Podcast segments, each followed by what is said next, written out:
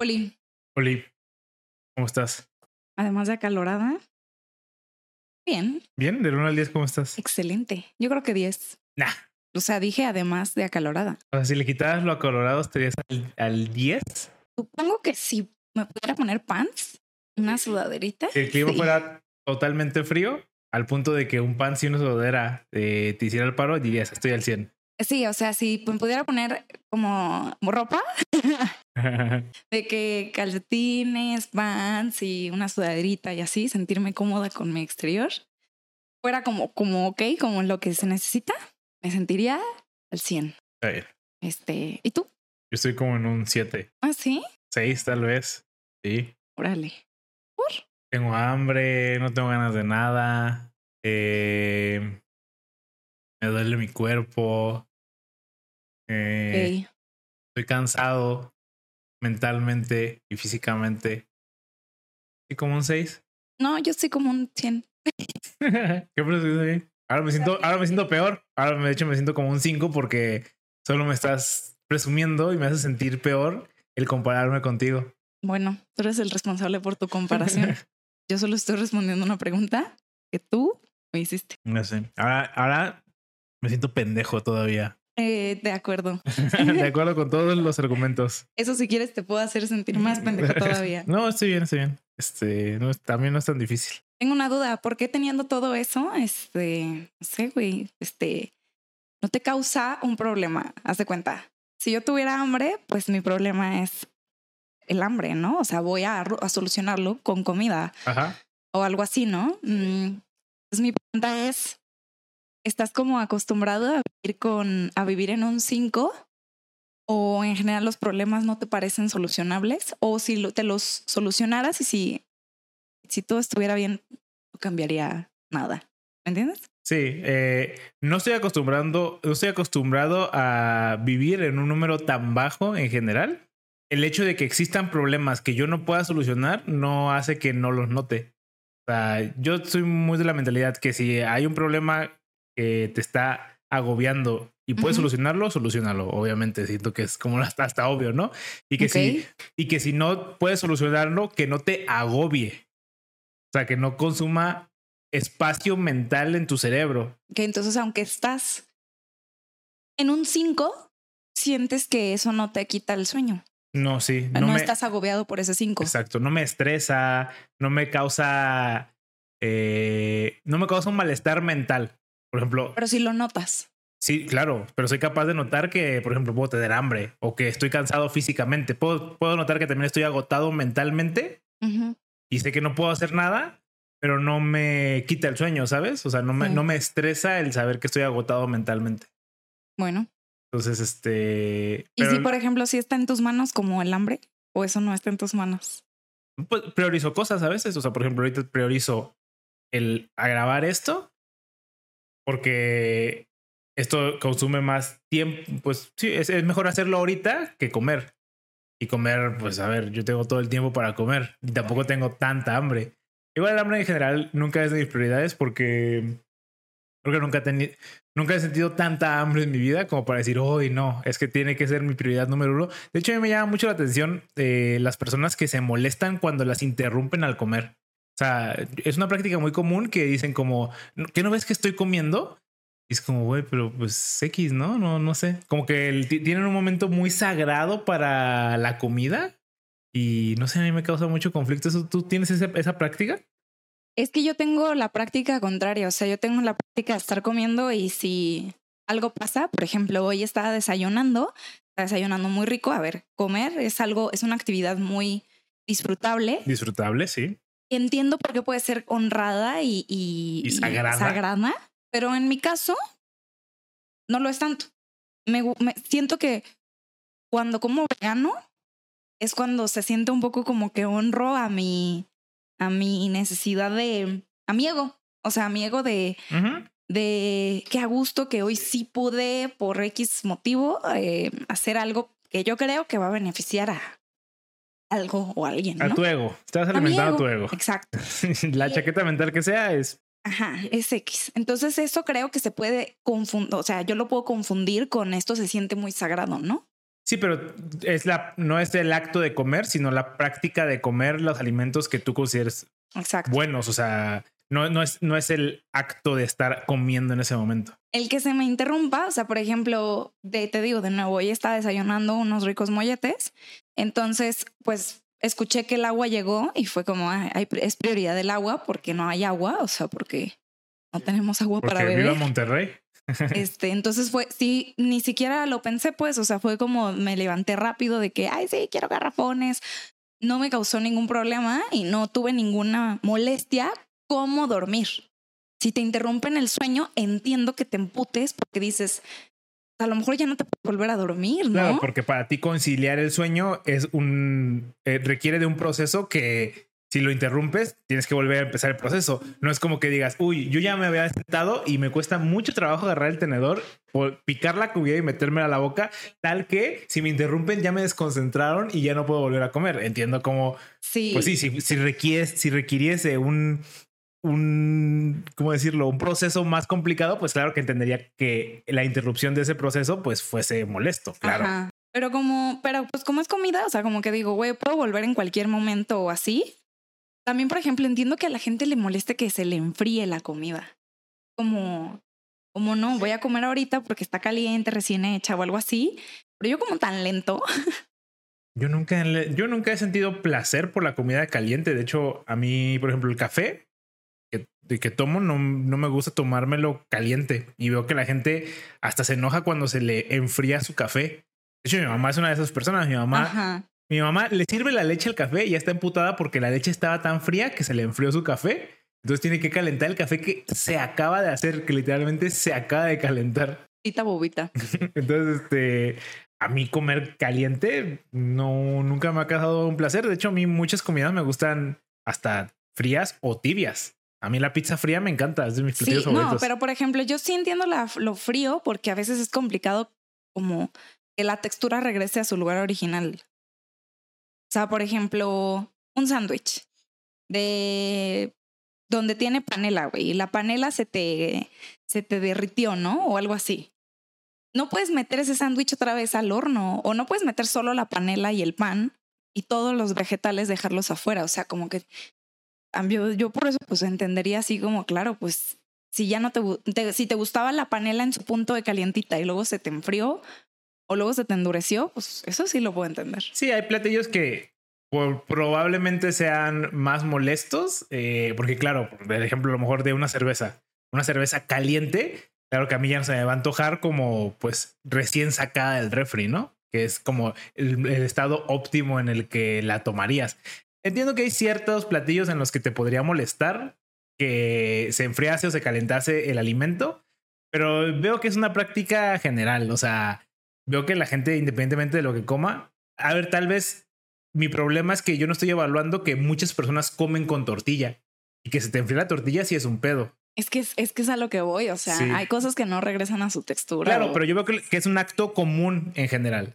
Y eso es lo que me causa conflicto, pero a lo mejor es común porque la gente comúnmente come tortilla, cosa que yo no consumo casi en mi día a día. Entonces, a mí no me causa conflicto porque no es como que diga, ay, se me va a enfriar mi tortilla, pero si todo el mundo come con tortilla, pues entendería por qué a todo mundo le causa tanto conflicto que se le... Y de nuevo, tú no tienes problema con una tortilla fría o con una tostada aguada, por ejemplo. Yo que como ceviches, es como, pues bueno, si se me aguada mi mi, mi tostada, pues me hago, o sea, la relleno, ¿no? Es como, bueno, todo su contenido lo voy a poner en esta tostadita limpia. Bueno, pero es que hay gente que eso no lo puede hacer, güey. Ajá, y o sea, por eso entiendo, entiendo, o sea. Pero lo, por Sí, eso. que le mandaron sus dos tostaditas y ya la peló, güey. No vas a ir al Oxxo a comprar un paquete entero de, de tostadas nada más para chingarte tu tus dos cevichito. tostaditas de ceviche Claro que no. aguadas. Aguadas. Pero sí, no. Este. No acuerdo dónde íbamos con esto acerca de la prioridad de, de la comida. Creo que tú solo la sacaste porque dice, pen- o sea, porque tenías una la incomodidad del hambre, pero que el hambre no era tan importante. Ah, claro, la comodidad del hambre. Sí, el hambre nunca ha sido un gran problema para mí, creo. Mm. A ver, yo hago ayuno intermitente, entonces este, estoy acostumbrado a lidiar con el hambre. Que no es una práctica que recomiendo de ninguna manera. Este, si tienes hambre, come. O sea, No, fíjate que yo también hago ayuno intermitente, que como casi al mismo tiempo que tú, pero a mí el hambre eh, siento que me dice cosas. El hambre dice cosas, claro. O sea, no, no nada más tienes hambre, pues. O sea, no nada más tiene que ver con comida de ave y come. ¿Me explico? Que el hambre es muy confundible con el antojo, que ese es el problema. Exacto. O sea, yo, por ejemplo, creo que me eduqué un rato eh, a trabajar y luego tomar un, o sea, luego comer como para decir, hey, ves, recompensa por trabajar, ¿eh? Porque pues, ah, no sé, recién llegó el, el COVID y me mandó a la casa, pues obviamente trabajar era como, ¿cómo? ¿Qué voy a hacer yo ahí en la casa, no? Entonces, ahora, pues claro que trabajo y me, y me da hambre. Es como, pero acabo de desayunar, nada más que desayuné y trabajé y luego, luego me da hambre y es como, claro, es mi, es, mi, es hora de mi recompensa, ¿no?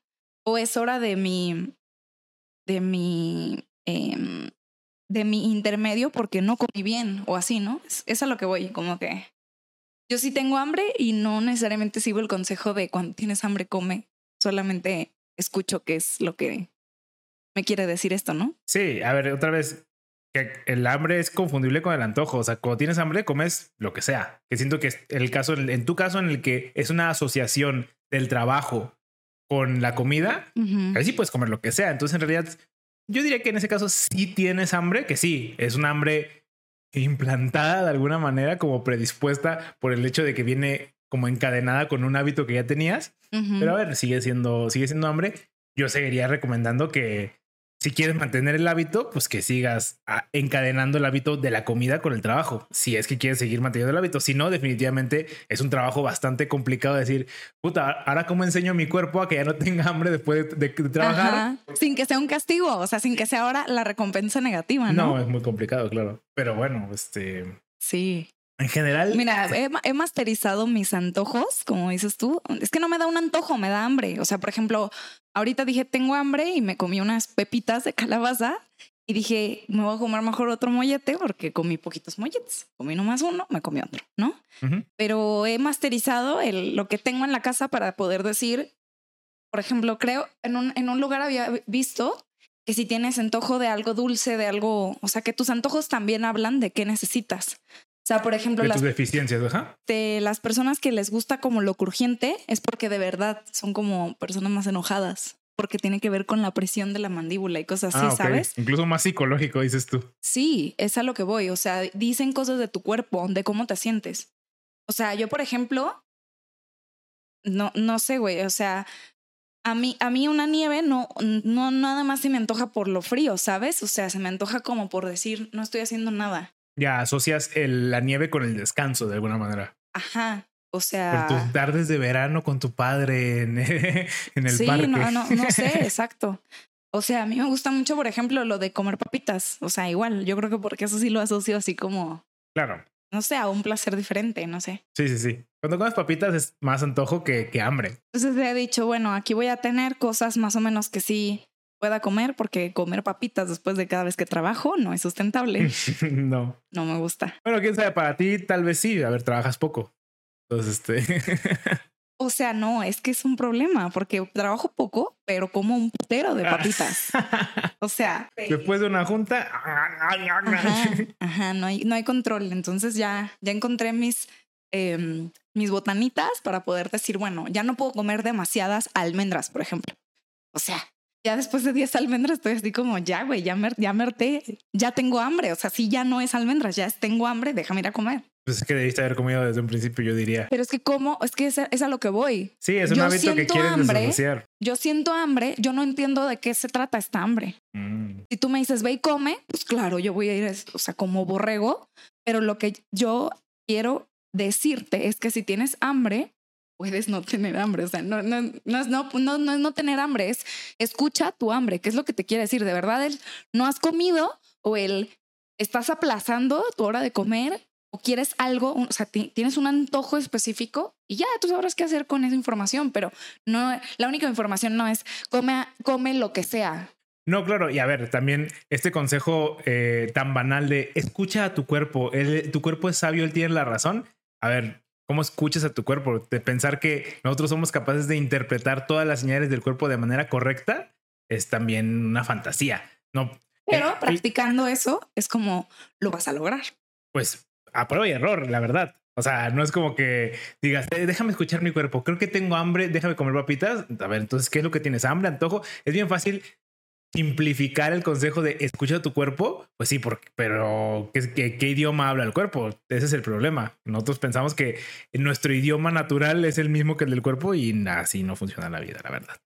Mm, pero sí, muchas veces aprendemos mediante prueba prueba y error. Cuando quieres aprender, Pues sí. a ver, porque también puedes estar a prueba y error y, o sea, tú puedes estar a prueba y error toda tu vida y nunca darte cuenta porque no estás, no, no estás escuchando, estás oyendo. O sea, tú oyes a tu cuerpo y dices, tengo hambre, prueba y error. prueba- Dices, ¿por qué siempre se me acercan este mismo tipo de hombres? Sí, sí, ¿No? es el, el- Ya, los, ya lo viste al menos. Ya viste como que siempre estás en el mismo error. siempre caes al mismo error. No, tampoco estoy diciendo que sea completo.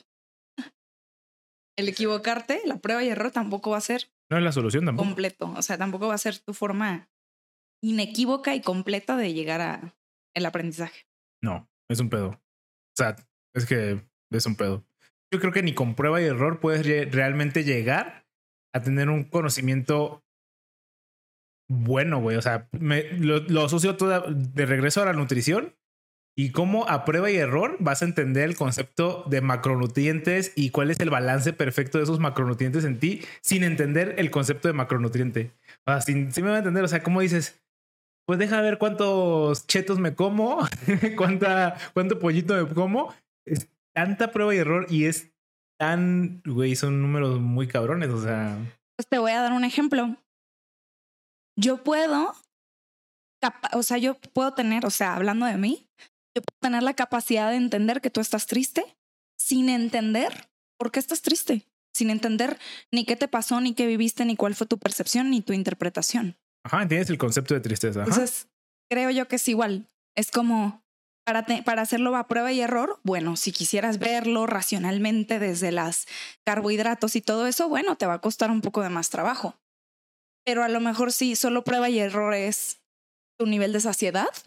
Para eso no necesitas el conocimiento de macronutrientes y de... No, pero si evalúas solamente el nivel de saciedad, también vas a comer pura pasta, porque estás diciendo, porque tu única métrica en ese, en esa escala es pues como lo que me llena más, que en este caso es lo, y que me que sea más barato y que requiera menos de mi tiempo, un chingo de pasta. Entonces, también Hay, también hay que hacerse las preguntas correctas, ¿no? O sea, ese es el problema. ¿Cómo te haces las preguntas correctas? O sea, la, la- la respuesta correcta en el caso de los macronutrientes eh, o en el caso de la alimentación sería eh, que tú te sientas bien con tu cuerpo o sea, y que sean un balance correcto. Pero es, ¿eso dices que es el objetivo? ¿O es el este? objetivo, ajá. Pero este objetivo deja mucho a la ambigüedad. O sea, ¿cómo, cómo sé yo que me siento bien? Y re- pongamos estas dos vertientes. Y deja de la, de la ambigüedad. Desde ahí tienes que saber que nunca lo vas a saber por completo. Ese es mi punto. O sea, pon estas dos vertientes. Esta- pon- pongamos estas dos vertientes en las que tú decides eh, para experimentar para saber cómo te sientes bien. Entonces, por una vertiente, estás chingándote tu helado, tus chetos, tus todas estas putazos de energía, de quién sabe qué liberen la, la comida en tu cerebro, que te está generando felicidad Ujú.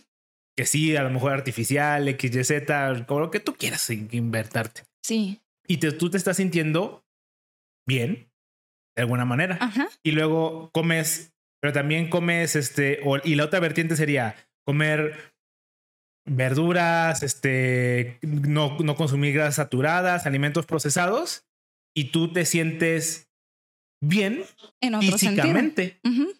Y entonces ahí es cuando bien, que, que- o sea, la ambigüedad de bien ni siquiera tiene una, un camino correcto, ¿no? Porque Entonces, por eso digo que tienes que aprender a lidiar con que nunca vas a encontrar cuál es lo correcto. Nunca vas a encontrar la respuesta correcta porque hay varias. O sea, porque depende de la pregunta. depende de la pregunta, sí. como tú, o sea, tú, ya- tú, por ejemplo, planteaste la, el objetivo de estar, estar bien. Y para empezar, ¿qué es bien? ¿Qué es estar bien? ¿Es estar feliz? Porque ese camino quizás te lo, te lo otorga la comida chatarra que mencionaste. O estar nutrido, bueno, quizás te lo otorga este otro lado, ¿sabes? Tener un equilibrio, un equilibrio en cuanto a qué.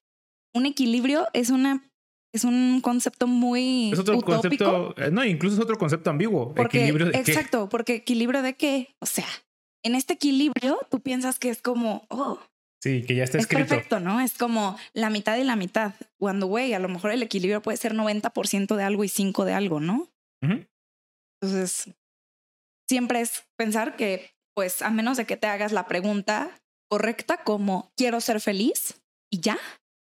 Bueno, eso creo, creo que es más fácil solucionarlo. Pues también, quién sabe, ¿no? Porque bajo este concepto de quiero ser feliz, podrías consumir pura comida chatarra, pero luego sentirte infeliz con cómo te ves en el espejo, por las críticas que tienes de la sociedad de, no, pues es que no estoy en mi peso correcto porque obviamente nutricionalmente no me estoy alimentando a lo mejor de la manera, de la mejor manera, y al final eres feliz comiendo, pero esa misma comida en con un desfase de tiempo pequeño te genera infelicidad porque, pues, ve, ¿cuánta gente no come y dice, puta madre, ¿por qué comí esto? O sea, en cuestión de, es un desfasamiento tan pequeño.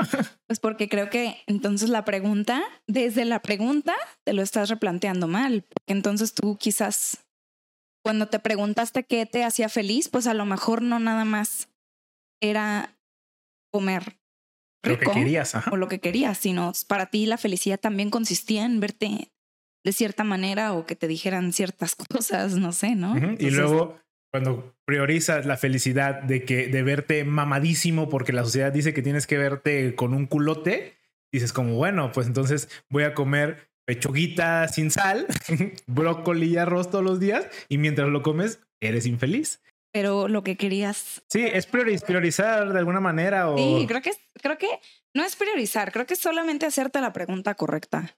Y la pregunta correcta muchas veces va a tener un chingo de ambigüedad, güey.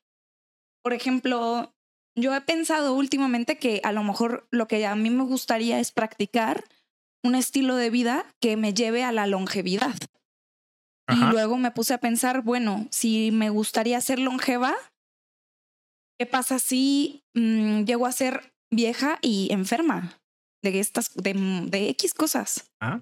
Y eso plantea, o sea, eso a mí me replantea, me replantea como entonces si quiero longevidad o cómo o qué quiero. O quiero nutrición, pero nutrición cómo? Nutrición de ahorita, porque a lo mejor tus necesidades de ahorita, por decirte algo, ajá, como que tu necesidad de ahorita puede ser como como trabajar para que te alcance para vivir en el futuro, pero si trabajas, entonces no te alcanza para comer bien.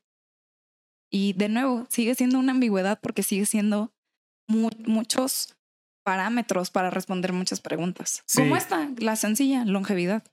Tú pensarías que solo es vivir mucho, pero güey, para vivir mucho es que puedas, para, empezar, que te den vida, güey. O sea, pues, ¿qué, significa también? Luego también podemos irnos un poquito más hacia adentro y qué significa vivir mucho. ¿Vivir mucho es vivir muchos años o vivir No, pero eso yo dije longevidad. ¿no? Claro, exactamente. pero cuando te, cuando te planteas esta pregunta de que yo quiero vivir mucho, ¿qué significa vivir mucho? ¿Tú quieres vivir muchos años o quieres vivir muchas experiencias? O sea, el mismo concepto de vivir ya tiene cierto, cierta carga de ambigüedad de decir, o sea, la gente que que ya hemos mencionado aquí, ¿no? Como, güey, estás sobreviviendo realmente, solo estás haciendo que tus años de vida sean muchísimos, pero no estás disfrutando al 100% tu vida, entonces realmente, ¿quién vive más? ¿Aquel que vivió más años o aquel que vivió más experiencias? Es una pregunta complicada, la neta. Yo diría que no tiene respuesta, o sea, yo digo que el, o sea, si tú quieres evaluar qué tan, qué, qué tanto es vivir más, pues, qué conflicto, ¿no? Sí, claro. porque entonces vive más una tortuga porque vive más años. Correcto. Más bien al revés, o sea, más bien pregúntate qué es lo que quieres tú. Como, como esto, ¿no? O sea, como... ¿Y por qué lo quieres? O sea, también, porque, ¿para qué quieres vivir más años? ¿Qué beneficio te trae a ti vivir más años?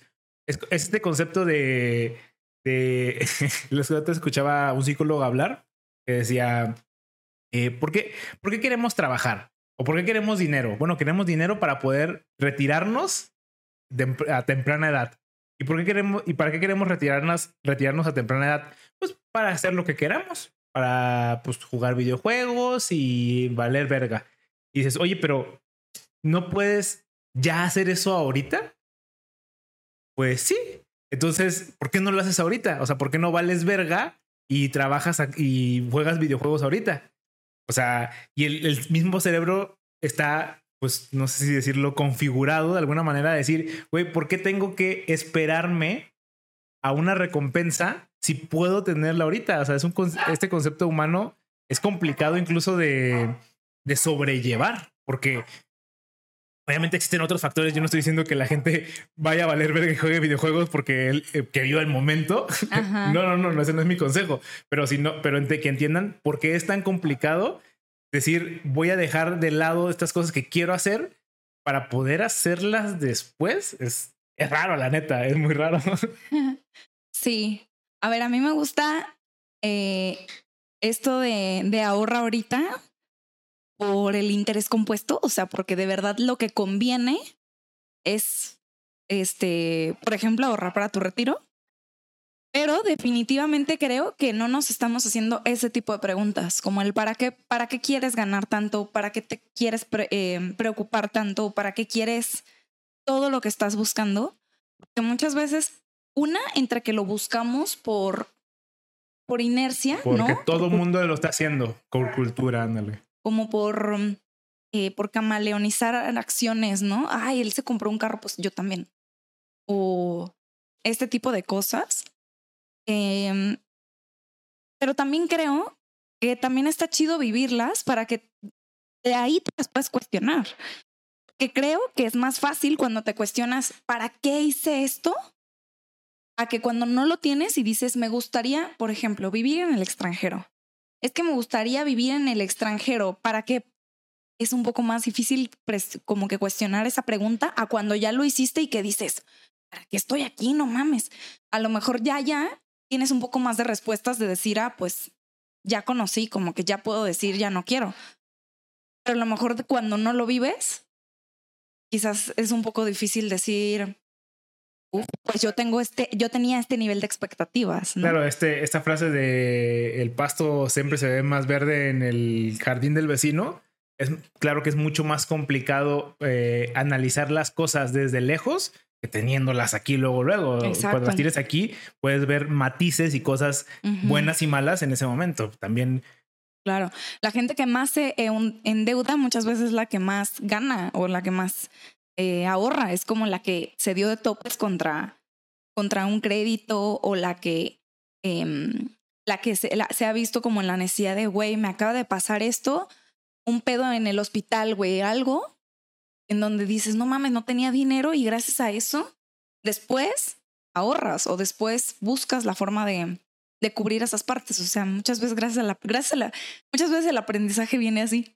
Claro, porque otra vez, porque, porque otra vez proyectar las cosas a futuro es muy complicado. Es, es algo, es algo que tenemos, que nos hemos generado el humano de alguna manera, que no lo teníamos anteriormente, porque antes obviamente nuestra expectativa de vida era mucho menor. Pensar que, o sea, tú vivías, tú hacías las cosas para sobrevivir. Pero ahora el hecho de que ya está por sentado que vas a sobrevivir X cantidad de años, o sea, incluso hasta, naturalmente, mencionaba el psicólogo, es, es hasta raro, güey. O sea, decir, ¿cómo tengo que recalibrar mi cerebro a no dar, a ya no tener estas recompensas inmediatas? Porque ya no la necesito, porque ahora yo sé que yo voy, yo ya sé que yo voy a vivir muchos años, ya no tengo que estarme preocupando por qué voy a comer, si me va a, si voy a, voy a tener dónde, dónde cubrirme, cómo voy a tener el agua potable para beber. A decir como, ah, eso ya no me tiene que preocupar, tengo que empezar a preocuparme por el futuro. o sea, yo no, esto es muy cabrón, es como pedirle, a un animal que se preocupe por por el futuro, güey. Mm, no, es más difícil porque el animal no tiene esa capacidad. Exacto. O sea, el animal verdaderamente no la tiene. El humano sí la tiene, solo que la hemos generado de alguna manera, estoy seguro. O sea, la tenemos bueno, con la evolución me refiero. Ok, el punto es tú como humano sí la tienes y el, el perrito no. O sea, no, no se, no, no, es- no tiene esa capacidad, aunque lo fuerces. Sí. Y desarrollar esa capacidad como humano es complicada, güey. Nos cuesta trabajo, aunque la tengamos, hasta, hasta trabajarla. O sea, como decir, voy a priorizar mi futuro por sobre mi presente. Güey, está, está, está bien cabrón, la Creo neta. que lo complicado es, o sea, creo que sí puedes, sí puedes tener el futuro por sobre el presente, porque si no, no hubiera ansiedad, güey, ¿sabes? O sea, si no tuvieras esa capacidad de planear y de ver hacia el futuro, no tuvieras ansiedad. O sea, tú no estarías de que es que si mañana me despiden y No, algo, no, no, no, güey. no estoy diciendo que no exista. Estoy diciendo que se prioriza, pero sí. Exacto. Yo creo que más bien la parte de priorizar es la que es difícil porque para empezar, creo que estamos en una sociedad llena de, como tú dijiste, recompensas inmediatas. O sea, en general, para adquirir un carro, por ejemplo, tú, o sea, es- está súper normalizado el pedir un crédito. Claro. El, con- Que el lo quieres concepto del, ya. O sea, el no, concepto de crédito naturalmente es la es recompensa Ajá. inmediata, ¿no? Entonces, el decir, güey, ¿por qué lo quiero ahorita? O sea, ¿por qué lo quiero ahorita y por qué no mejor lo priori, o sea, priorizo como, güey, vas a tener el mismo carro, güey, nada más que vas a tenerlo ya que te alcance para tenerlo. Porque si tuviste que pedir una, un crédito para tenerlo, significa que no te alcanza para tenerlo.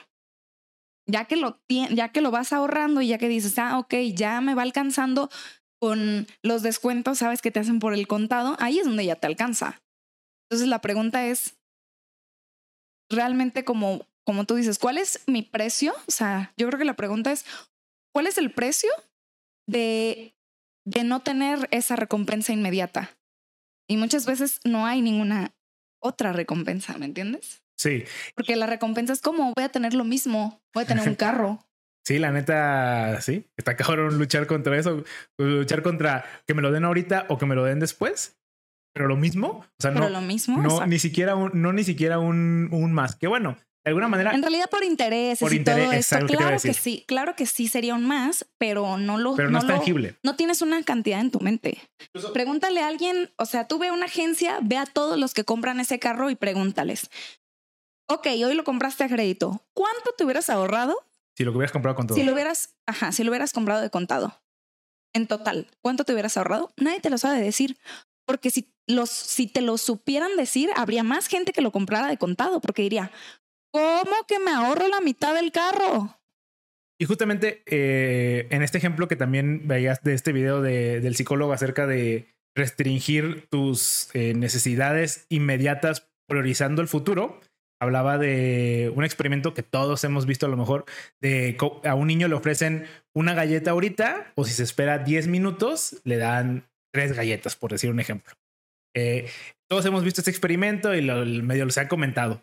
Pero algo importante de este experimento eh, que a veces omitimos era que los resultados varían con base a la exposición a la galleta. ¿Qué quiere decir esto? Si yo te muestro la galleta ahorita y te digo, te puedo dar esta galleta ahorita o tres galletas en el futuro, es más probable que se priorice esta galleta por la visualización de la recompensa inmediata a que si yo te digo, oye, te puedo dar una galleta ahorita sin mostrártela o tres en el futuro, para el niño, que pro- probablemente sea el ente más este, puro que exista, o sea, como más, más sin sesgos, eh, es más fácil.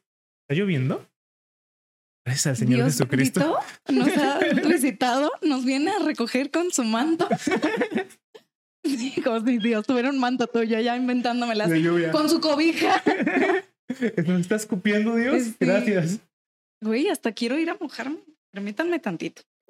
Bueno, se acabó la diversión. Se acabó la diversión. Pero sí, el punto es que eh, este mismo experimento podríamos hacerlo en humanos y el hecho de que veas que tu vecino tenga un carro nuevo, obviamente te va a impulsar a hacer esas cosas. Y entre más exposición Sí. tengas a, a deseos de recompensa inmediata, más fácil va a ser caer en ellos, sucumbir. Sí, o sea, es el proceso de camale, cama- camaleonización el que hablaba. O sea, incluso con las redes sociales, ni siquiera tiene que ser tu vecino.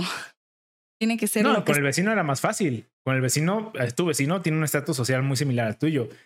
El güey que tiene tres Cristiano millones. Ronaldo. Claro que Solo le puedes copiar el corte de pelo porque de ahí en más, mm, lo dudo. La neta sí.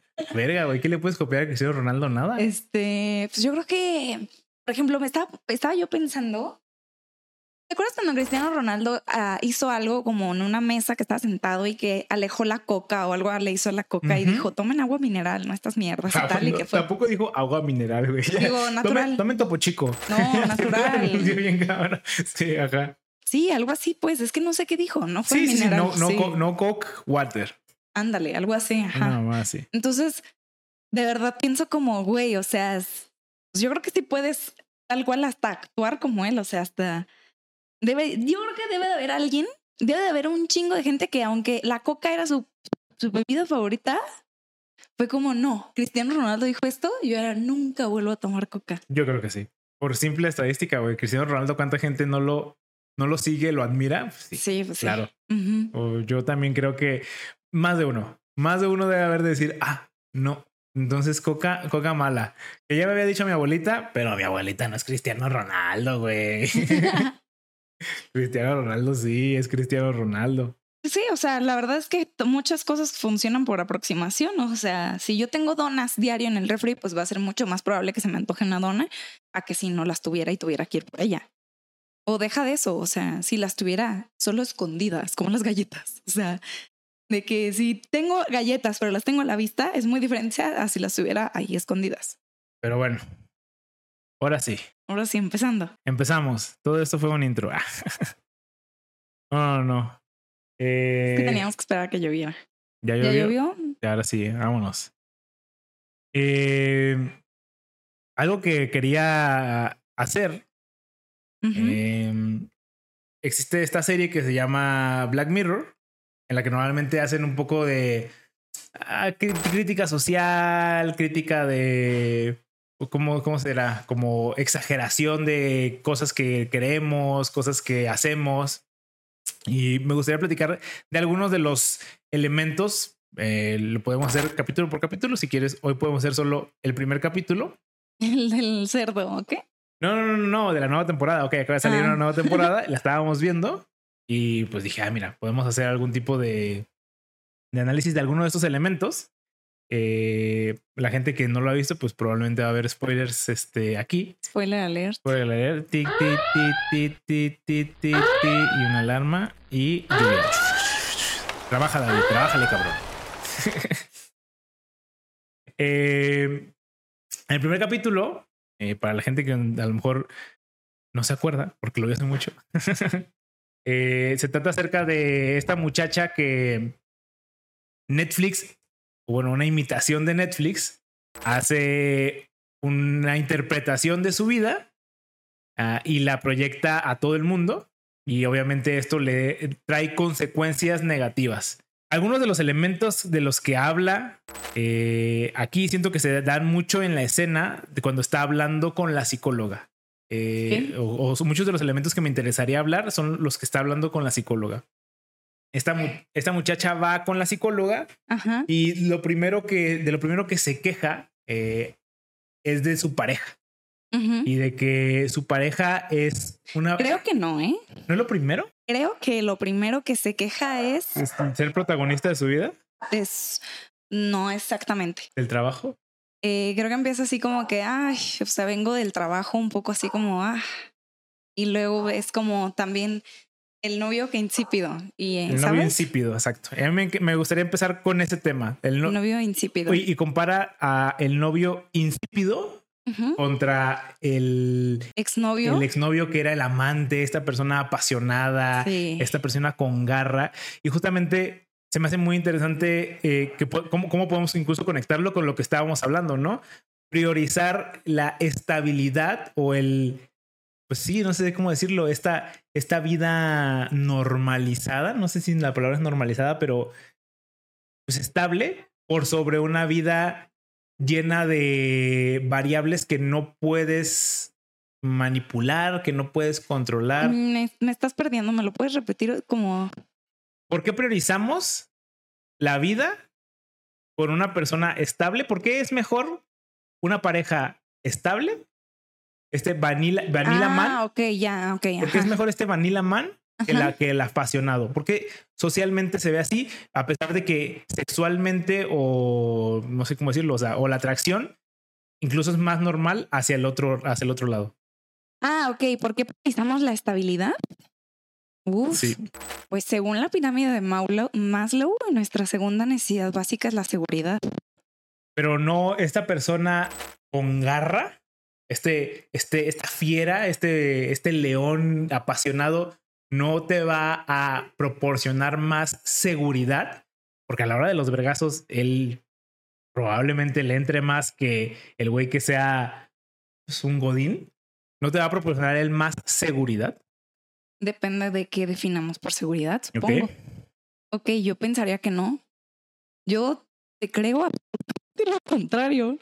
Tú piensas que una persona Una persona estable, tú puedes confiar en él, tú puedes, tú puedes estar seguro de cómo va a reaccionar, de qué puedo decir, qué, qué- cómo, cómo nos podemos relacionar.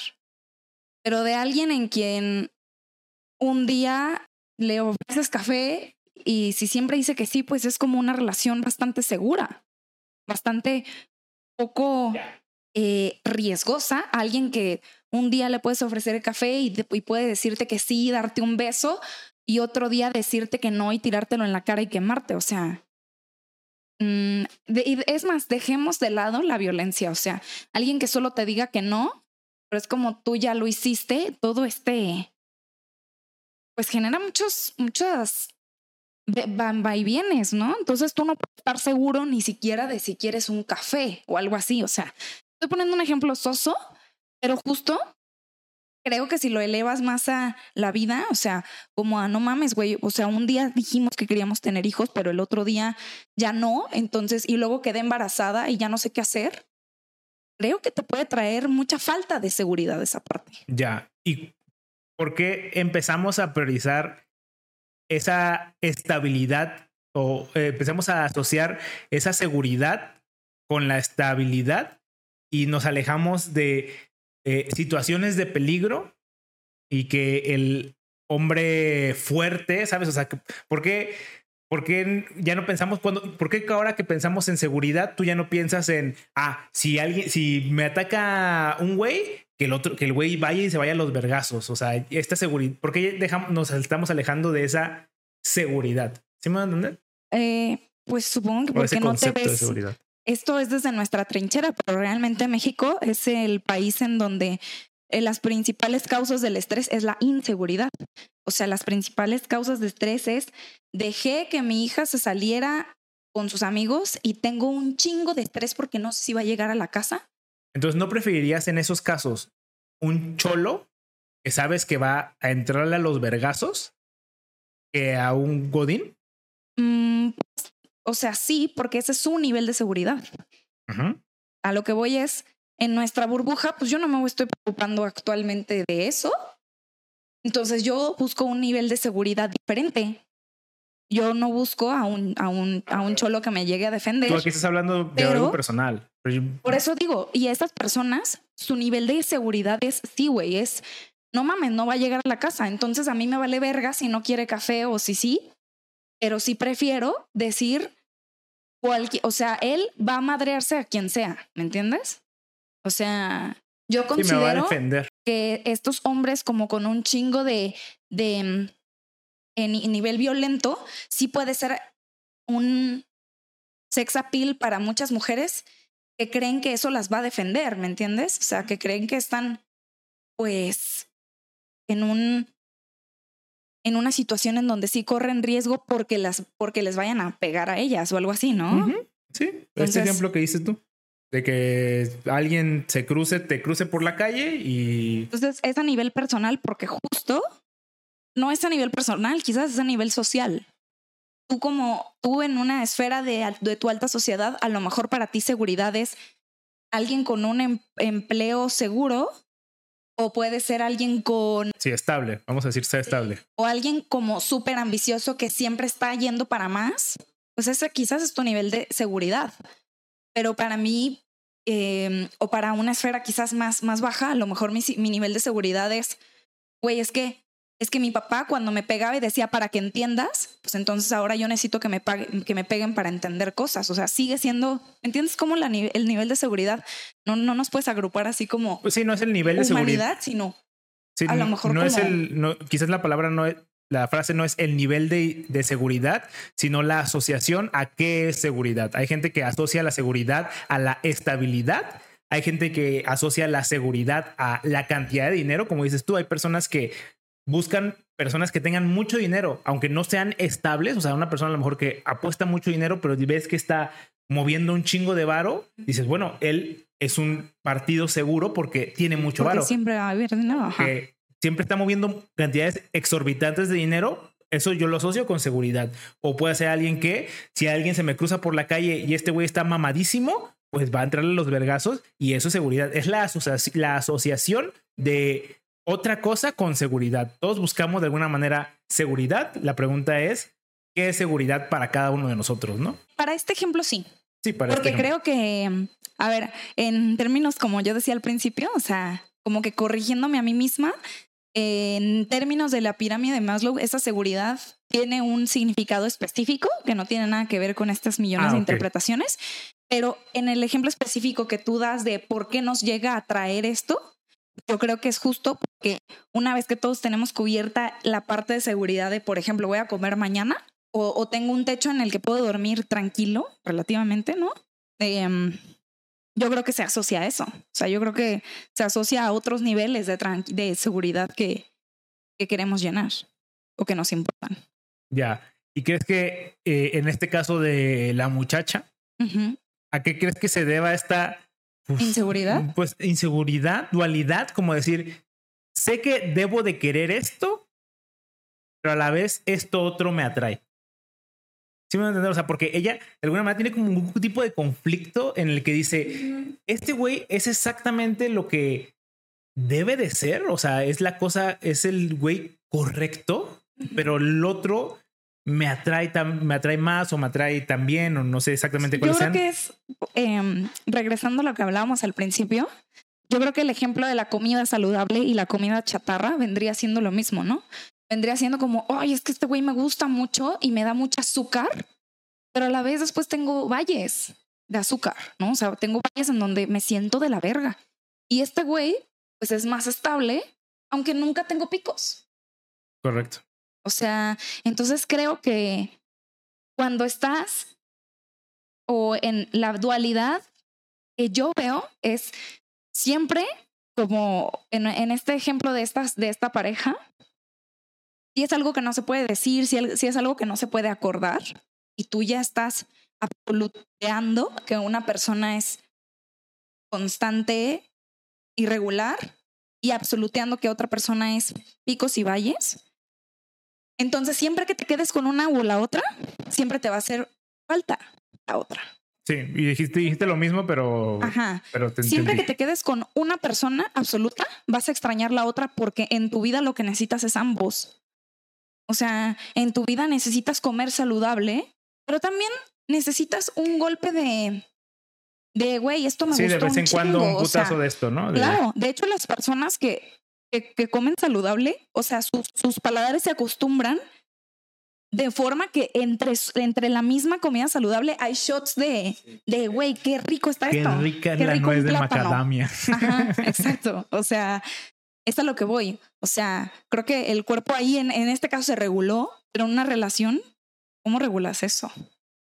De nuevo, tienes que, tiene que haber acuerdos, tiene que haber comunicación y decir, güey, ¿qué pasa si un puto día a la semana nos pasamos de verga y nos alocamos siendo algo? Bueno, pues ahí podrías decir que ya no absoluteaste tu relación. Sí, igual la negociación, porque a ver, a lo mejor el güey tampoco quiere hacer eso. Entonces, pero entras al menos en un proceso de negociación, ¿no? Exacto, pero si las cosas son absolutas y solo dejas, o sea, si escoges una y dejas la otra, siempre te va a hacer falta la otra. Yo creo. Pues tal vez si ya lo probaste, pues sí.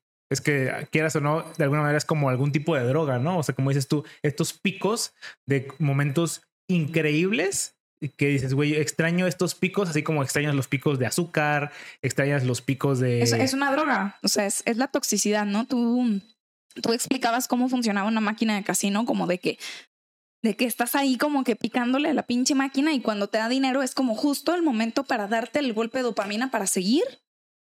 Porque si no, ya te hubiera sido de decir, güey, nomás estoy perdiendo. aquí y siempre estoy perdiendo, exacto. Sí, sí, sí. Sí, es el, es el haberlo probado. Eso es lo complicado, güey, pero. No creo que esté al haberlo. A lo que estaba pensando, ajá. Porque yo creo que. Pues. O sea, te, te hace más propenso, definitivamente. O sea. Sí, exacto. Pero, pero, pensar que nunca vas a probar eso en tu vida también sería tonto. Es como decir, sí. nunca vas a probar azúcar. A ver, no, tampoco es. Uf, sí. Sería imposible pensar eso.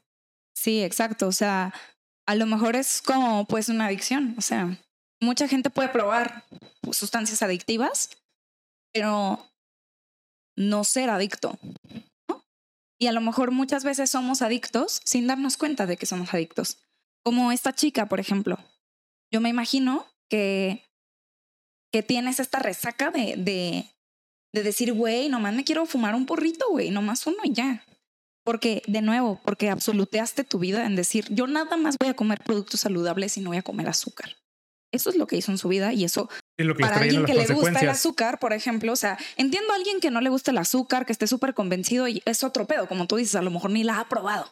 Sí. Pero cuando ya es alguien que sí le gusta el azúcar, yo diría, qué cosa tan violenta, ¿no? O sea, destripar todo, totalmente esto de tu vida, decir, ya nunca algo más. que de verdad te gusta tanto, o sea, que le encontrabas tanto placer. Pues sí, está cabrón. Dentro de la misma sesión de la con la psicóloga, también hablan acerca de este concepto que siento que es el principal del episodio, que es de alguna manera como ser el protagonista de tu vida. Y eh, este, no sé si sentimiento, ¿qué tan común crees que sea en una persona el sentirse que no es el protagonista de su vida? ¿O crees que sea más común el caso en el que todo el mundo se cree el protagonista de su vida? ¿O crees que haya aspectos puntuales en la vida en los que a veces crees que eres el protagonista y a veces dices como, güey, yo aquí no soy nada? Por ejemplo, yo creo que la palabra protagonista depende de cómo la veas, porque yo creo que en, en una película tú dirías que es el principal. Uf, uf. Eh, sí, en una película es el principal. Más la pregunta es, ¿los protagonistas son, eh, tienen que ser necesariamente el principal o simplemente son los que sus acciones juegan, tienen mayor impacto en el desarrollo de la película? Pues... Sí, claro, eso es complicado. O sea, yo pensaría ¿qué, que no. ¿qué es protagonista? ¿Tiempo de pantalla? Eh, que sus acciones tengan consecuencias más, más extremas. Eh, ¿Qué es protagonista, claro? Entonces, yo considero que en esta película, o en esta, perdón, en este ejemplo del, de, de, la serie en donde ella dice que quiere, que no se ve como protagonista de su, de su película, como yo lo entendí, de, a través del vaso que yo miré la, la serie, fue un poco como la vida que yo estoy viviendo se siente como si yo no tomara las riendas de, Correcto. o como si yo no fuera la responsable, la, la, que toma las decisiones importantes, ¿no? Como si todas las decisiones como su trabajo y su pareja eh, fuesen tomadas por alguien, no por alguien más, pero no por ella desde su autenticidad. Correcto. Y yo pienso que eso nos pasa, nos pasa cabrón. En, en muchas cosas. ¿Qué significa nos pasa cabrón? Nos pasa a fuerte. todos fuertemente en nuestra vida. Pero la pregunta es, ¿nos pasa a todos en muchas cosas o nos pasa a todos en ciertas cosas, pero muy fuerte? ¿Sí van a entender? O sea, no, la diferencia en entre, general. O sea, entre estas dos. En, en toda la T. En toda la T. O sea, es un... o sea, nos pasa, o sea, nos pasa como en cosas chiquitas como el café. O sea, güey, tú y yo estamos tomando café del Starbucks. Uh -huh. Es una pendejada, pero es del Starbucks. Así como nuestros sueños, por ejemplo, había escuchado un güey que, que hablaba de, de qué podemos hacer para mejorar con el ambiente. Y para explicar lo sistematizado que estaba, decía, dime tu sueño y te voy a... Y yo, y yo sin saberlo sé que está fosilizado. Todo, hasta nos han fosilizado, o sea, hasta nuestros sueños.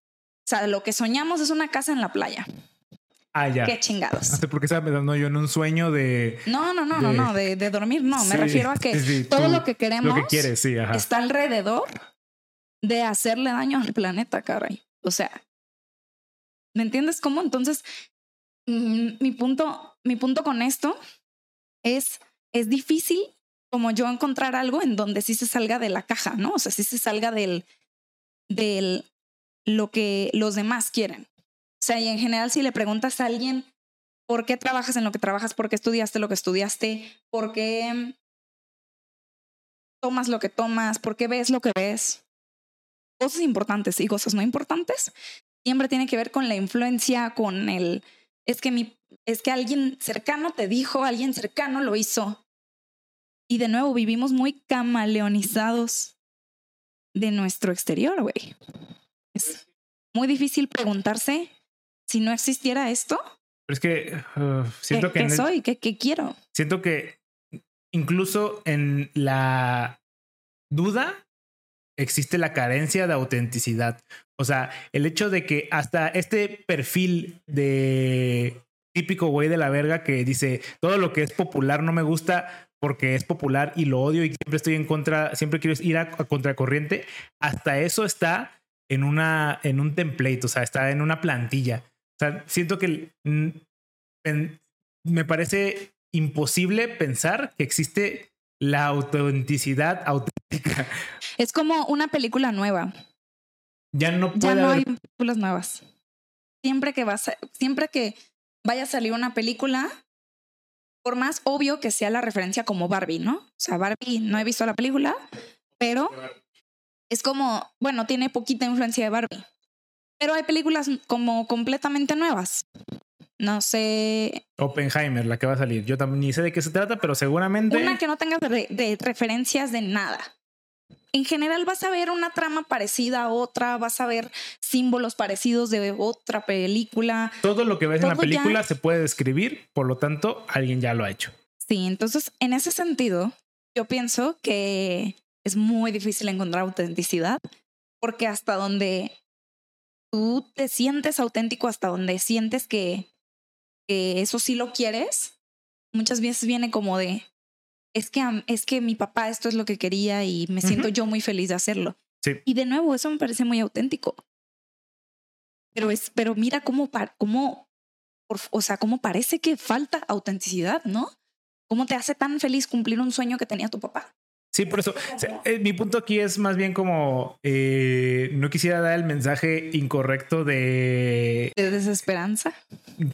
Pues no, más bien de ilusión, de ilusión falsa, güey. O sea, de decir, o sea, porque tú siento que estos ejemplos que diste era como enfocados a como abre los ojos y date cuenta de que tus sueños no son tus sueños, eh, tus creencias no son tus creencias y tus, pues sí, de alguna manera como este, este tipo de mensaje, ¿no? Que es verdad, pero el buscar una creencia propia y un sueño propio sin pensar que se puede influenciar por el ambiente o por las personas o por lo que te rodea, es imposible. No, y aparte te va a generar un chingo de ansiedad, Mucha ¿no? ansiedad, un chingo güey. de culpa, decir cómo, cómo, güey, o sea, Está, o sea, está muy cabrón eso, güey. O sea, sí, yo, yo entiendo que está cabrón, pero respecto a tu pregunta de ser protagonistas, pues muchas veces tomamos las decisiones equivocadas porque las porque no las estamos tomando desde lo más sí, desde la conciencia. desde la conciencia, desde siquiera el la autenticidad, la conciencia, güey. La pura conciencia, eso ya. Ok, desde la conciencia. Estamos demasiado arrastrados por, desde las cosas chiquitas y desde las y hasta las cosas grandes. Y aún con lo arrastrados que estamos, como que ni siquiera abrimos los ojos para decir es un trabajo, o sea, ¿qué quiero hacer con, con mi trabajo? ¿Qué significa trabajo?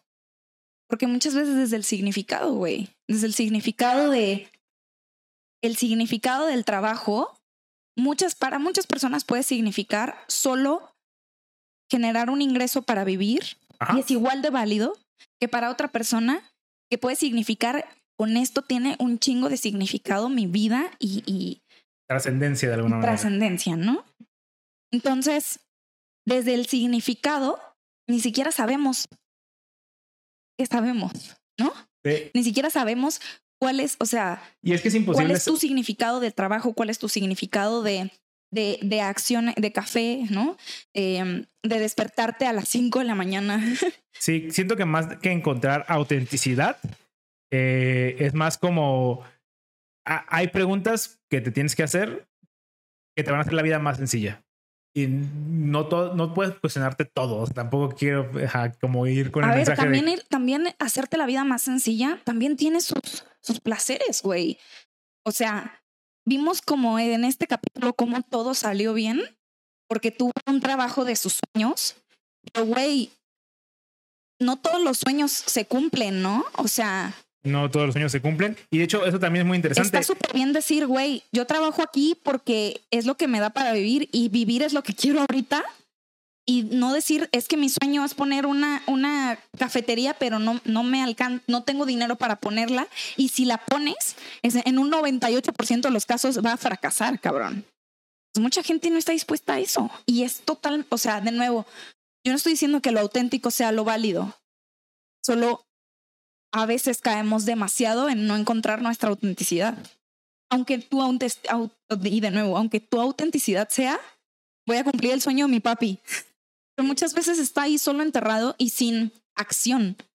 Porque muchos sueños, ahora voy a decir la otra cara de la moneda, muchos sueños sí son logrables. El problema es que los enterraste por una pendejada, o sea, los enterraste así como por, pues es que trabajo aquí porque pues aquí me ofrecieron trabajo y me acepté. Cuando es como, güey, pero pudiste haber El ejemplo más claro es estudiado un cursillo ahí, lo ¿no? que estudiamos. Lo que estudiamos es probablemente el ejemplo más claro de hacemos las cosas que socialmente nos conviene más que hacer las cosas que en su momento creemos que son las correctas, creemos que nos van a traer felicidad. O sea, las personas que son creativas, obviamente tienen, güey, tienen este problema fuertemente, güey. O sea, decir, güey, estudio lo que me apasiona o estudio lo que me va a dar de comer. Y pues sí, que ya cada quien va a definir, como dices tú, qué es trabajo para cada quien. Si cada, Deja de, me va a dar de comer. Puede que ni siquiera lo creas. Pero como tu papá lo dice todo el tiempo, Claro. pues es como... Y aparte No, no, no. equivocarme para que luego mi papá me diga, te lo dije. Sí, sí, no, a ver, yo no creo, yo no, no es que yo crea que el- todas las carreras creativas se van a ir a la mierda, no, o sea, pero ese, ese es el consenso social. Eso es lo, lo que se cree de manera normalizada, digamos. Creo, sí, ¿no? Porque me ves con esa cara como de que hoy, ya estoy muy señor. Pues fíjate que me suenas muy señor. Pero, a ver, no, no pasa nada. estoy- Pero también, o sea, pero también ca- cabe dentro de lo que yo quiero decir. O sea, como tú dijiste al principio, socialmente aceptado. Ese socialmente aceptado puede ser porque tu pa eso creía o porque tú viste que todos tus amiguitos pudieron estudiar artes audiovisuales, entonces tú también quieres. De nuevo, socialmente aceptado, sea lo que sea, lo que signifique, ¿no?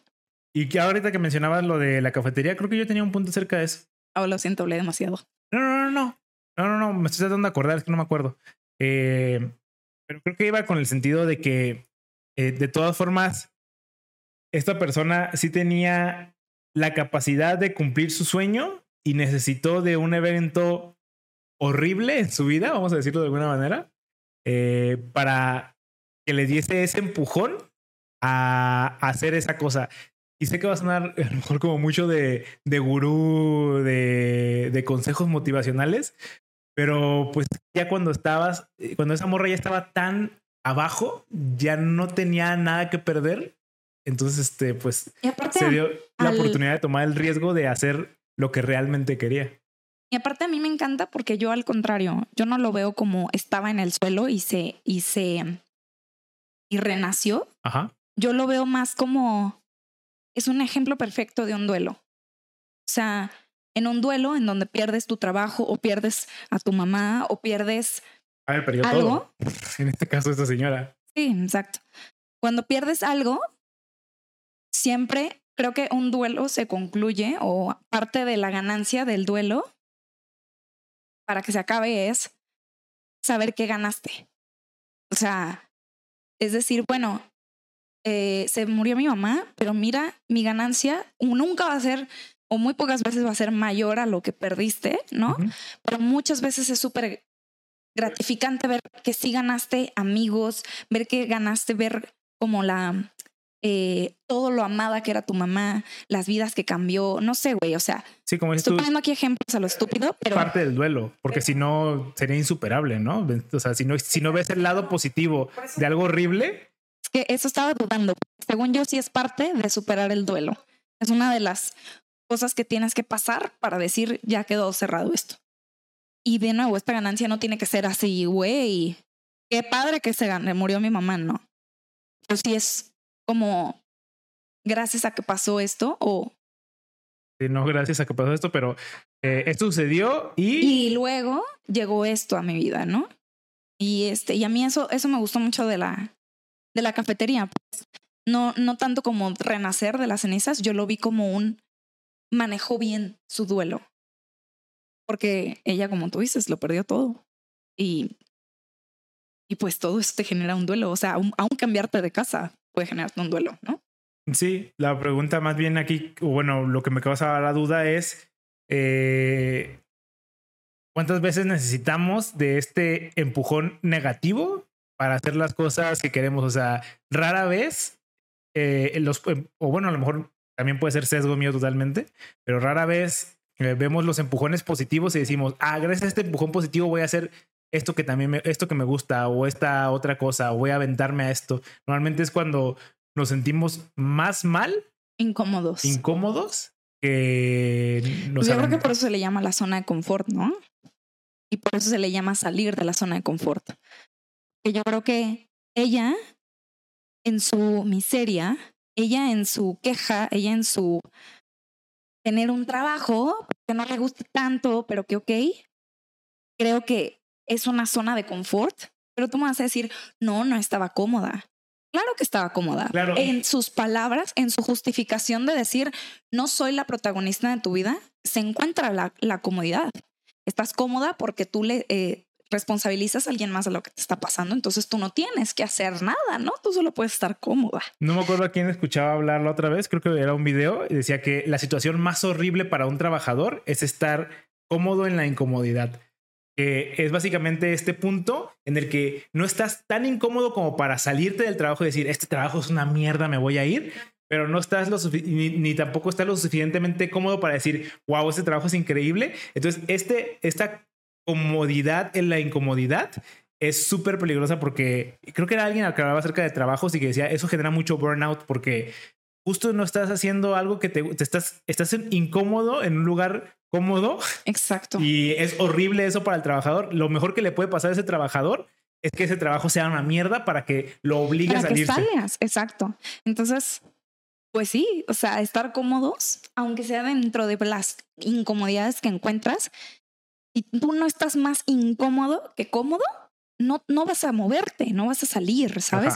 Porque esto, esto se lo escuché a una chica que me encanta, que dice, si estás, o sea, no puedes crecer cómodamente. Cuando te crecen los huesos, te duelen. Cuando te crecen los dientes, te duelen. Crecer es doloroso. También personalmente, profesionalmente, incluye un sacrificio. No muy pocas veces nos llueven oportunidades y luego creces. Pero aparte también el crecimiento viene por adelantado. Tú primero le tienes que echar un chingo de ganas estudiando para que después, como recompensa, entre comillas, venga un trabajo, ¿no? Tú tienes que echarle un chingo de huevos en tu trabajo para, de nuevo, cotándolo en, en un ejemplo, llegue la recompensa de te ascendieron. Que justo crecer duele. Y, duele no en el cuerpo, muchas veces duele en las desveladas, duele en las mal comidas, duele en el, en el no tengo tiempo para otras cosas, duele en el sacrificio de le tengo que invertir dinero, tiempo. Pues sí, ya sonaba mucho como, como, gurú.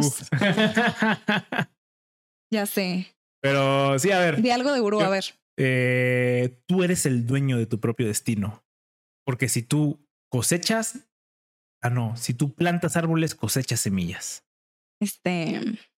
A ver, no me pareció tan gurú. A ver, tú, ¿eh? cabrón, échale. A ver. A ver si es tan fácil, güey. no, no sé. Ahí está, tu puta madre. Entonces no sonamos tan gurús, pues. Nos faltan one-liners para que sea, para que estén perronas, güey. Sí, ¿eh? porque tengo muchas frases acá, pero. Pero ninguna de gurú. Ninguna de, crecimiento personal, diría. Bueno, yo, yo tengo también muchas frases, pero ninguna es de crecimiento personal. Y mañana yo preparo los tamales. Esa sería mi frase de grupo. Así terminas todas sus conferencias. ¡Sabiduría! ¡Sí! Sí, yo soy dueño de mi destino, sí. Voten por mí. Voten por mí. La esperanza de México. Eh, ¿Algo más que te gustaría platicar? ¿Algo que se nos haya olvidado? También estaba el, el, tema de la privacidad de las redes sociales, pero no sé si... ¿Sigue siendo el primer episodio? Sí, porque ves que en el episodio, este, de alguna manera, eh, los términos y condiciones le, le, decían como, ah, pues nosotros somos dueños de, de todo lo que hacemos, de todo lo que, ah, pues sí, de tu vida de alguna manera. Ajá, de tu privacidad. Es como una mofa a que también nosotros vendemos nuestros datos personales a estas empresas y no nos damos cuenta y luego nos estamos quejando eh, de que nos están viendo y nos están escuchando y nos están publicitando cosas que no queremos que nos publiciten o que parecen extrañas que nos publiciten. Pero cuando el algoritmo te muestra ese video que tanto te gustó, no te estás quejando. ya, ya sé cuál va a ser mi frase de gurú. Si el producto es gratis, entonces el producto eres tú. ¿Qué tal? Yo fui mejor gurú que tuviste. No, pero tuviste más tiempo, güey, trampa. Puedes corregir, a ver, corrige. No, ya no. Allá ves. Pero sí, también eso es algo que sucede de manera constante. Obviamente es una burla a eso, a ese, a ese hecho. Me parece un buen chiste, muy interesante. Eh, Otra frase de Olaf me gusta. La tecnología es la que nos va a salvar y a destruir al mismo tiempo. ¿Eso lo dice Olaf? Olaf. También dice que el agua tiene memoria. Eso creo que porque es como un foreshadowing del la misma película, ¿no? Está extraño porque también dice una frase que está ahí intermedia y dice que el agua ha pasado por al menos cuatro humanos o animales en el mundo, algo así. O sea, que, que toda el agua que... Sí, sí, sí, yo he escuchado algo así similar. Entonces yo dije, güey, eso será, o sea, como que ahí me, me hizo pensar así como, güey, esto creo que no tiene nada que ver con la movie, ¿no? No, pero creo que sí, eh, yo he escuchado algo, algo como de que, ay, Sí, ah, no me acuerdo cuál es la frase, pero ah, un dato así súper extraño de que tú eh, ya tomaste agua que orinó un hipopótamo. Por decir una mamada, o sea, pero sí entiendes mi punto. O sea, de alguna manera el agua en el mundo es limitada. Claro, y, solo se transforma. Y solo se está como que moviendo de, un lado a otro, al punto de que, pues en realidad. El ciclo del agua, güey, de la primaria. Exacto. Desde las redes sociales. En realidad, yo creo que. Yo creo que en realidad ser así en el sentido de que a ti te puede valer verga. Para empezar, no sabemos cuánto nos está afectando, pero puede haber un güey al que le afecte cabrón. Como en la película. Exacto. Y que ese güey sea como, no mames. Por ejemplo, yo pensé como, qué duro porque ese güey, por más ayuda que pida a quien sea, güey, pues va a ser así como, güey, tu caso vale verga. Es uno. Y es, aunque sea toda tu vida y es lo más importante del mundo, puede haber como tantas vidas que, que, se agrupan, ¿sabes? O sea, como estas minorías que sea como, güey, tu problema X, güey, yo tengo un problema más grande por el que preocuparme. Ajá. O sea, pero al final de cuentas también un humano, bueno, a lo mejor es de aquí va a ver muy mamón, pero el bienestar de un humano no, no debe favorecer el bienestar de la humanidad. Exacto. Entonces. No debe ¿qué? prevalecer por sobre el bienestar de la humanidad. No, no me acuerdo qué dije. Pero sí entiende mi punto. O sea, Sí, entonces pues yo pienso como... Uno, uno, sale afectado, güey, pues sí, a ver, si 10 personas se murieron por la vacuna del COVID, comparada por el beneficio que le trae. Claro, o sea... Sé que suena mamón y así, pero... Entonces, no sé, o sea, yo pienso como... mm, el problema de la tecnología es que todavía no conocemos sus alcances. Y es ridículo como quejarte de mm, del, y del IA, por ejemplo, tanta gente que tiene miedo de ChatGPT, ¿no? O sea, como si pudiera aportar una chaval así para que te diera miedo, pero, o sea, a lo, que voy es, o sea, me estoy burlando de su miedo, pero a la vez les creo nos, no lo conocemos, o sea, no conocemos todo el potencial del Internet. No conoces las consecuencias ni la el alcance. tecnología, el alcance, exacto. No conocemos cómo funciona. Ni el peor de los casos. Mucho menos, exacto. Un ejemplo muy claro, la gente, o sea, la gente puede quejarse del Internet, pero el problema no es del, o sea, que nos, a lo mejor nuestro span de atención se está yendo a la mierda y que nos ha, afectado a ciertas generaciones de X o Y manera, pero en realidad no es culpa del Internet, es culpa de cosas que vinieron con el Internet, o sea, es culpa de estos algoritmos como sea, sin tirar mierda específica a TikTok, de que, ah, pues sí, obviamente el spam de atención es mucho más duro de conservar porque pues obviamente estás putazo tras putazo tras putazo tras putazo. Pero eso no es culpa del Internet. O sea, como dices tú, no es culpa de la inteligencia artificial. La inteligencia artificial es algo que puede ser útil, pueden valer verga totalmente, pero sí definitivamente, como en todo, puede haber productos que sean malos. O sea, el glutamato monosódico por sí mismo no es malo, pero si se lo echas a, claro, a algo que es malo para ti, como una hamburguesa llena de grasa, pues sí, probablemente el hecho de que le estés echando ese elemento a algo que es dañino y que quieras, que, quieras consumir más de esa mamada, pues claro que, que, ese es el problema, pero no es... No es ¿Es peor que el fetanilo? Es peor que el fetanilo. Peor que el fetanilo ese de glutamato. Es, muy malo el glutamato monosódico, güey. Deberías tenerle mucho cuidado. No manches, ojalá nadie me lo presente. No, ¿cuántas veces no lo has probado ya, güey? Pero sí, como dices tú, o sea, entiendes, entiendes el miedo de ciertas personas de, sobre la inteligencia artificial, no en la inteligencia artificial, sino como, ok, pero esto qué puertas va a abrir a cosas que no que aún ni siquiera se han creado que pueden ser negativas. Yo creo que estamos lejos todavía, pero sí. A mí, por ejemplo, o sea, como que no me preocupa eso porque yo digo, o sea, güey, hay tantas cosas que están mal, pero no les damos valor. ¿Qué te hace pensar que va a dañar algo que sí tenga valor para ti y que no puedas como defender, ¿me entiendes? O sea, por ejemplo, están acabando tu hogar, güey, tu mundo. Te vale verga. Te están acabando, se te, están acabando a ti, güey. Se están acabando con tu, con tu salud, con tu atención, con tu dinero, con tu. Ya con un chingo de cosas, ajá. Pero sí, te están chingando por un chingo de lugares. No te importa, o sea, de verdad, a ti, o sea, a ti no te importa mmm, dejarte convencer por Facebook e Instagram, dejarte convencer por el McDonald's por el que pasas, el Starbucks que, que te compras. Eh, Sí, nada de eso te causa conflicto. El Amazon. Nada de eso, nada de eso te estás quejando. ¿Qué no te quejas de lo que sí sabes que te está afectando y le tienes más miedo a algo que sabes que no se va a meter con algo que es valioso para ti? O sea, por ejemplo. Es la ansiedad, güey. Le tienes más miedo. Si no valoras tu salud y si no valoras tu todo lo que acabamos de decir, tu atención y todo esto, entonces, ¿qué sí valoras? Que se vea afectado por inteligencia artificial. O sea, esa es la parte que a mí, a mí me hace pensar como, entiendo tu miedo, pero tu miedo es a lo desconocido. Sí, otra vez, es este concepto, es este concepto de ansiedad, güey. Le estás teniendo miedo a la posibilidad de esta cosa de hacer algo que tú no sabes qué es, pero que a lo mejor es muy malo. Claro. Pero, y tú ya dices, no ah. importa que sea malo, porque de nuevo ya tenemos un chingo de cosas malas a las que tú no le estás poniendo ningún límite. Pero porque tú dices como tú tienes la idea de que no es tan malo dices como, ay, pues estoy comiendo mi hamburguesa, pero no me he muerto. No, no, no, es, un, no es un robot con un hacha. Y, y, sabes qué? Es lo que eventualmente vas a descubrir con el IA. Vas a decir así como, a ver, bueno. A ver, hay que entender también jugar que hay... videojuegos nadie se va a hacer violento. Hay que entender que también hay eh, seguramente eh, predisposiciones, no. Eh, pero existen intereses de ciertas personas en hacer que la, IA tenga menos valor y desestimarla de alguna manera. ¿Y cómo hace eso? Pues que la gente le tenga miedo. Así como hay intereses de que, o hubo intereses de que no, que no se reparta la vacuna porque es mala. Siempre va a haber intereses de alguien por, eh, por la competencia, güey. Decir, esto no quiero que sea mi competencia, voy a hacer que todo el mundo le tenga miedo. ¿A qué? No sé, pero es mala. Es mal. Una vez un niño se quedó menso porque le habló al chat GPT y le habló del demonio y de Pikachu. Pues sí, obviamente es un pedo. Pero pues sí, a ver.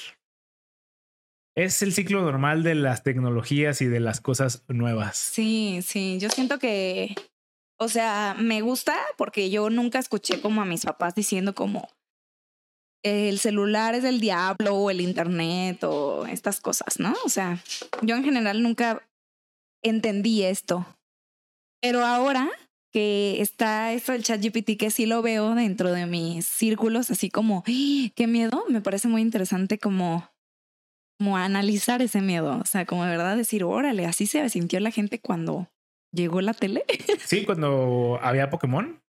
Que el, Pokémon. era del diablo. Sí, qué cagado. Fíjate que mis papás tampoco tuvieron miedos de ese tipo. Y tampoco le tienen miedo al chat GPT. Obviamente, a lo mejor ni siquiera entienden que qué ni siquiera lo conocen, que güey. O sea, ¿cómo le van? Pero, sí, pero mis papás tampoco tenían miedo así. Y sí, cierto, es un fenómeno muy interesante de observar. Obviamente yo lo he visto mucho en la sociedad, pero jamás lo he visto en un círculo cercano. Yo, pero yo Sí. tampoco he escuchado a nadie dentro de mi círculo decir qué miedo ChatGPT. A nadie. Dentro de mi círculo, nadie. O sea, sí, bueno, mm, a ver, yo tengo una tía que dice como te va te va a robar tu empleo.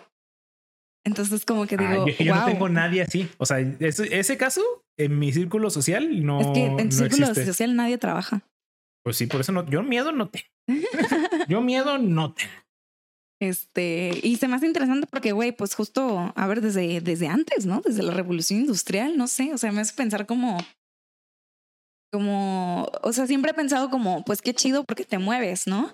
O sea, Otra vez el concepto de ya de te, la ya te incomodidad. ya te Exacto, empujó esta va a ser una forma de incomodarte. Y a mí, a mí eso pues me gusta. A ver, no me gusta que me lo hagan a mí, pero me gusta. Pero me gusta. encanta interactuar con el menú del McDonald's y ponerle así McCrispy papitas y ya no tener que hablar con nadie. Tarjeta de crédito.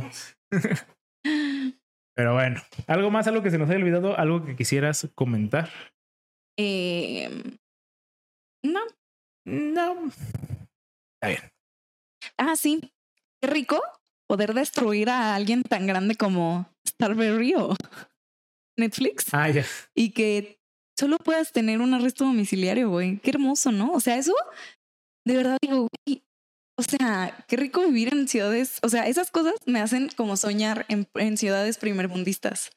O sea, decir, güey, aquí te robas unos caramelos del Walmart y te meten cinco años a prisión en donde te van a violar y cosas así. Y En el, peor del- en el mejor de los casos, te putean los policías, nada más. este, o sea, en el nada- mejor, dices tú, ¿no? Así en, como en- que. en el mejor de los casos, te suben a la patrulla, te llevan bien lejos, te putean y ahí te dejan. Es el mejor de los casos. O sea, dices tú, güey, qué hermoso, ¿no? O sea, qué hermoso hasta ser delincuente en un país tan, tan primermundista, ¿no? O sea, no sé, eso a mí me trajo como mucho, como, wow, ya me acordé por qué no me gusta México.